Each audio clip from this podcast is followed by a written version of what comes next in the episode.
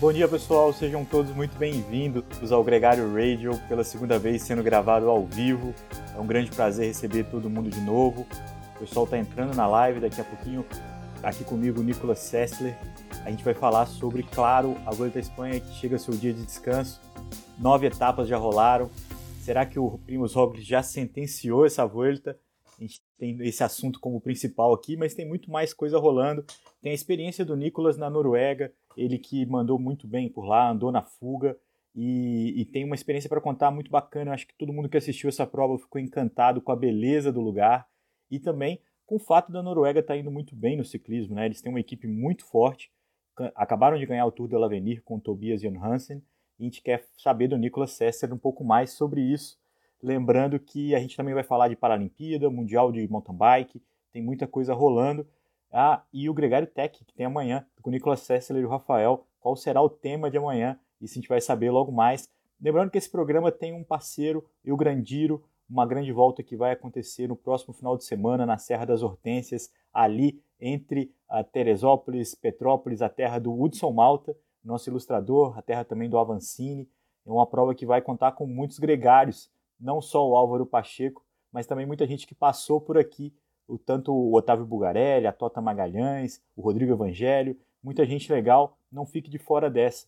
As instruções para se você saber mais vão estar aqui nesse post e também no, na descrição do nosso podcast, porque esse programa é replicado para o nosso podcast. Sem mais delongas, então, vamos chamar o Nicolas, que anda por algum lugar desse mundão. Estou curioso para saber o Nicolas Sessler que mais parece aquele personagem do Tom Hanks, né? Do Terminal. Fala, Vitor Navorsky. Fala, Leandrão. Fala, galera. Tudo beleza por aí? Tudo é, jóia. Aqui, é aqui de algum aeroporto, né? alguma conexão ponte aérea. Para galera que pensa, é... tem quilômetro de, de corrida, mas tem quilômetro de viagem também, né? Não pode faltar. Você tá igual o personagem do Tom Hanks, eu tô falando aqui, todo dia no aeroporto. Parece que não, não sai daí. Se a gente não tivesse te vendo na televisão, na fuga, Nicolas, a gente ia achar que você tava morando no aeroporto, cara. morando dentro da morando dentro da van ou dentro do aeroporto, né? Indo de um lugar a outro. É, para quem pergunta, né? Living the Eurodream. É. E, que olha de fora, pô, é tudo legal, tudo é fácil é, tá lá nas Europa, eles cuidam de tudo, não, mas tem muito perrengue também. Não pense que é, não pense que é diferente. Mas tá bom. Nicolas, acho que a gente tem que começar falando da sua experiência aí na volta da Noruega. Quem assistiu a prova pela TV ficou encantado não só com a sua participação, mas também com a beleza. Eu queria saber a sua impressão sobre a prova, é, como é que foi andar na fuga e chegar no, num grupeto com o Castrovierro, com é, é, o Duque Rowe, muito bem acompanhada ali. É, só pangaré, né? Só pangaré. Só pangaré. Não, foi uma prova sensacional. Para nós, para mim, pessoalmente, uma oportunidade muito legal, né? Você tá no pelotão e você olha ao redor, assim, e você fala, pô, aqui, ó, o Mats Pedersen, o Christoph, ah, o Castroviejo, o Luke Rowe, e, e trocando ideia, e vendo que eles são tão humanos como nós, né? é, foi muito legal. Para nós foi, foi a maior prova até, até então que a equipe participou de, de renome, né? A gente participou de provas legais, mas essa inegável que foi a maior. E uma experiência sensacional. Nós tivemos muita sorte com o clima, é, não choveu, um pouco de vento nas primeiras etapas, até que uma das etapas é, rolou é, um pouco de vento cruzado e partiu o pelotão. Mas no geral foi tivemos muita sorte, não choveu, pegamos bom tempo e como você mencionou, né, cada paisagem de cinema que a gente ali no pelote não sabia se olhava é, para a roda da frente e se, se enganchava ali no sofrimento ou dava uma relaxada e olhava para o lado para ver o, cada cenário que a gente estava passando. Ô, Nicolas, é, vamos, antes de entrar na Volta, eu queria só fazer um, comentário, porque, eh, curiosamente, a gente tem como parceiro essa edição o Eu Grandiro, né, que é uma prova que reúne amadores e profissionais, e o Marcelo Vanderlind, que é um grande ouvinte nosso, um grande parceiro também do país do ciclismo, ele falou sobre um dos ciclistas da Global Six, o Antônio Berlan, que tem uma história no amador, que tem uma história é, que veio para o profissional com alguns resultados, né, em granfondos, em provas como essa. Como é que é a experiência com ele? Ele tem sido um cara protagonista no seu time, né? Sim. É, o Antoine tem uma história muito curiosa, viu? Ele era corredor é, de meio fundista, aí, 5 mil, 10 mil metros. Chegou a competir em alto nível, campeonatos europeus, campeonatos do mundo. E logo ele fez, fez bolsa nos Estados Unidos, toda aquela sequência. Começou a se lesionar e parou. É, e seguiu a carreira de, de, trabalho normalmente. Ele hoje trabalha na, na ASO, né, que é a organizadora do Tour de France, e ah. ESO é, como um dos diretores da, das vendas de direitos televisivos. É, ele fica responsável pelo, pelo continente europeu. Então, de fazer e negociar os contratos de venda dos direitos televisivos entre a ASO e a, os eventos que ela organiza, né? Porque não são só eventos de. Não é só o Tour de France, eles têm Paris-Dakar, eles, eles têm uma série de eventos. Né? e competições por todo mundo, e o Antoine é responsável de negociar os contratos, por exemplo, com a Eurosport, com Olha que legal. Uh, N, N televisões. E através disso ele começou a pedalar no grupo de amigos, e a, a ASO, né, tendo um core de ciclismo muito forte, ele resolveu começar a voltar a pedalar e participar de alguns granfondos, né? Então, Letap do Tour, outro Route, essas coisas todas e, e viu que ele levava talento, levava jeito, e começou, o pessoal começou a ver, pô, mas você anda bem, você não quer correr com, conosco? E assim foi subindo. E que legal. E aqui, aqui caiu. Pô, maneiro, eu não sabia, eu, eu fiquei realmente curioso e, e, acho que essa é uma experiência legal de compartilhar com quem está ouvindo a gente, porque é um cara que tem uma vida profissional, que tem uma, uma experiência de ciclismo diletante, assim, amador mesmo, e que uhum. se encontrou, né? Tá, tá numa experiência muito legal, tá aí sempre mandando muito bem. Agora, vamos falar da Volta. Eu acredito que você assistiu muito pouco, né? Porque você estava competindo e, e, ficou ali é, só no noticiário. É, deve ter sofrido um monte com o abandono do Valverde. Eu acho que da, dessa semana foi a cena mais tocante. Ele que caiu e, e não está mais nessa Volta. Estava andando num muito bom nível. É, mas a gente tem um cenário que é o Primus Roglic já de vermelho ele que pegou no prólogo, a gente falou disso aqui na semana passada, abriu mão dessa liderança, mas retomou. É, e, e, parece muito forte, né, Nicolas? Como é que você tem visto aí essa primeira semana da Volta já com etapa de montanha nesse último final de semana? É, a, a Volta sempre segue um formato um pouco diferente ao dos outros é, Grand Tours, né? Em que ela já começa tudo, tudo a fogo, né? Então você já teve na terceira etapa chegada ao alto, o circo já pega fogo do, do começo. Então quem quer vir para disputar já tem que entrar do dia 1 metido na prova é, e pronto para estar tá disputando. E foi, esse ano não foi diferente. Então a gente já viu vários nomes é, saindo, seriam potenciais é, atletas a disputar, entre eles Valverde, Rio Kart da IF, é, o próprio ah, Mika Holanda, on... Holanda ontem na etapa que também perdeu tempo. E, e, é muito característico. E eles também gostam de colocar etapinhas é, armadilha, né? Como teve a etapa de Valência, na, na, nas portas, literalmente passou na porta de casa. É, onde eu moro, que foi aquela etapa que ganhou o Magnus Cort Nielsen, né? Da fuga, Sim. mas que no pelotão atrás eles aproveitaram a parte é, da praia, né, bordeando a praia, e fizeram, pegaram bastante gente desprevenida no vento cruzado ali.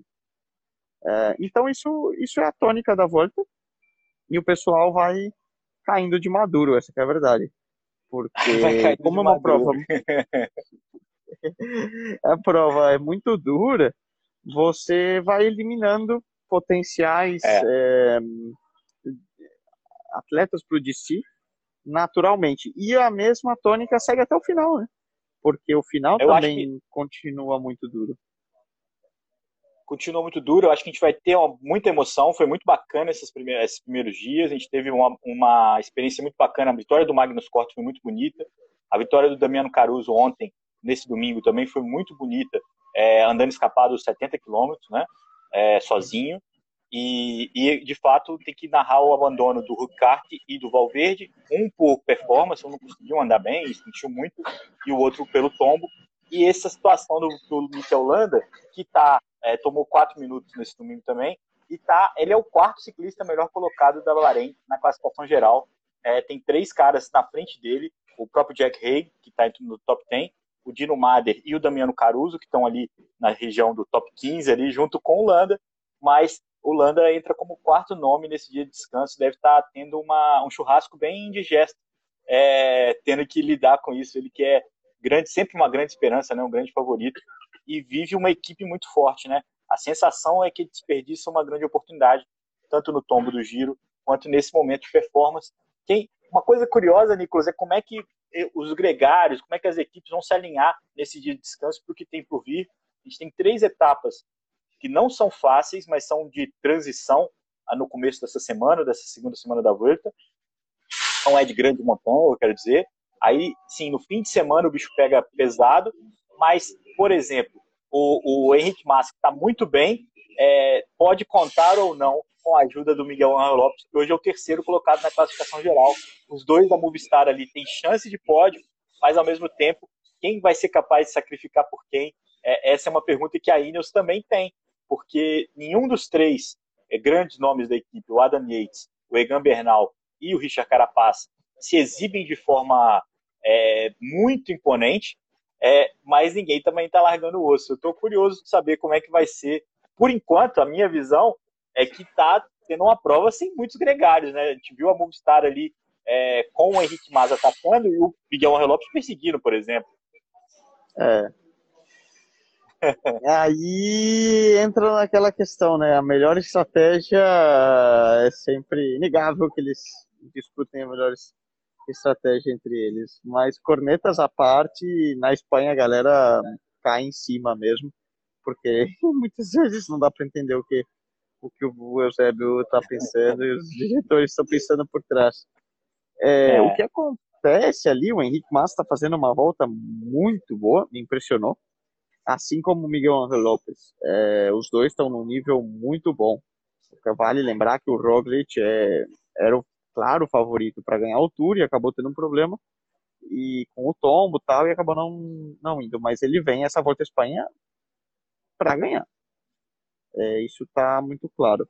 A Movistar me impressionou com a agressividade na chegada também é, do Picon Blanco já na terceira etapa e, e o triunvirato, né? Usando o Valverde também e é. certamente foi uma, uma cartada que eles perderam nesse tombo é, que vai fazer falta.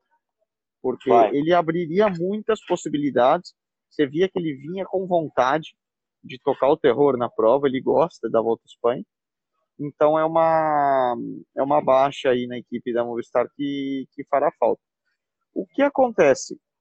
é, Movistar tem uma equipe fantástica para subir e pode ser que eles consigam colocar até Roglic em, é, em algum momento em desconforto. Não me, não me surpreenderia. Grande problema é a contra-relógio final, né?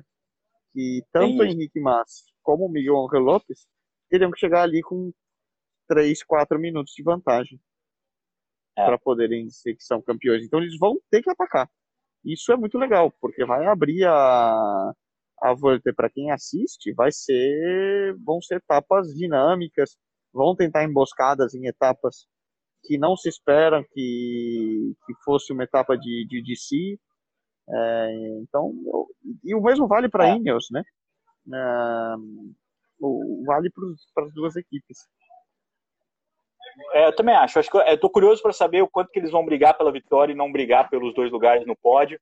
É, acho também que a Ineos ainda vai ser protagonista de alguma forma, mesmo que hoje não pareça que nenhum dos três seja capaz de rivalizar com o Roglic.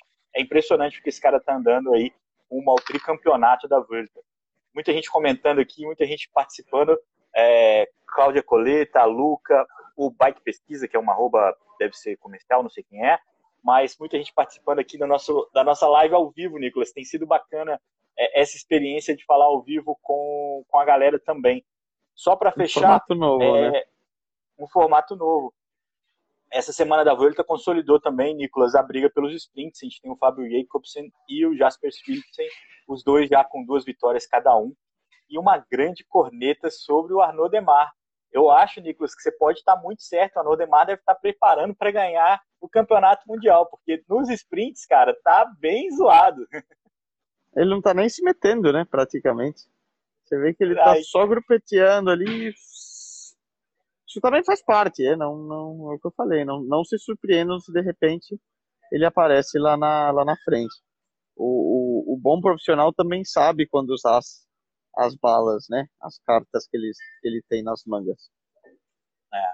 Agora, uma coisa que se repete do que aconteceu no Tour de France é que os campeões, os, os, campeões de etapa dessa semana da Vuelta são campeões é, com histórias simpáticas, né, com histórias legais para a gente lembrar a próprio retorno do Fábio Jacobsen, que é sempre louvável, é sempre bacana quando ele ganha. É, e também tem uma, uma Michael Storer, que é uma grande promessa australiana, vai para a FDG o ano que vem, e, e, o Damiano Caruso, que também foi uma história bacana, como, assim como a vitória do Magnus Cort Nielsen. Acho que foi uma semana de volta muito bacana, Nicolas. Muito é, é, a sensação que o Roglic está dominando pode dar aquela velha sensação de que a gente não queria, de que está definido. Mas fora isso, tem muita coisa rolando, tem sido bastante emocionante a, a disputa da Volta à Espanha.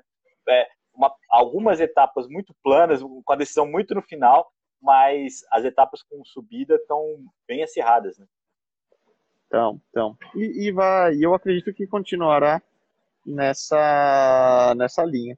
Então, a todos que possam continuar assistindo, é, aí pela a ESPN transmite aí a no ESPN, Brasil, né? Sim, o Renan do Couto então, mais um show. Mandando bala com, com o Renan. É, não vão se arrepender. Quem puder guardar um tempinho nas manhãs, certamente vai curtir bom ciclismo.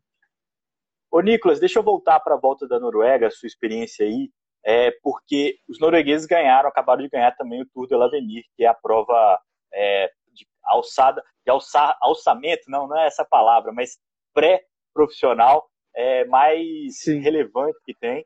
É, tem até uma questão que os profissionais estão participando dessa volta cada vez mais, o Carlos Rodrigues, que é da Ineos, o próprio Ayuso, que já tem um contrato com a UAE, e fica a dúvida se vale a pena ter esse tipo de cara no start list, mas fato é que a prova é sempre muito disputada e esse ano o norueguês que levou o Fábio, o Tobias Johansen, e isso é uma questão que vale a pena levar em conta, porque esse cara é de uma equipe norueguesa, a UnoX, que vem fazendo um grande papel também, e, e, eu te pergunto como é que é o cenário do ciclismo aí na Noruega, que você vivenciou de perto, é, porque a sensação, e essa é uma sensação que eu trago é, desde o Tour de France de 2011, que eu, eu, participei de perto, é que os noruegueses são apaixonados pelo ciclismo, viveram um grande momento ali com o Thor Hushovd e o Bolsonaro dominando, campeão mundial, Thor, é, muitas vitórias de etapa na, no Tour de France, camisa amarela, e, e isso acabou ajudando a criar uma cultura. Eu acho que foi a sua, Nicolas. É, eu, eu falei aqui de forma incessante.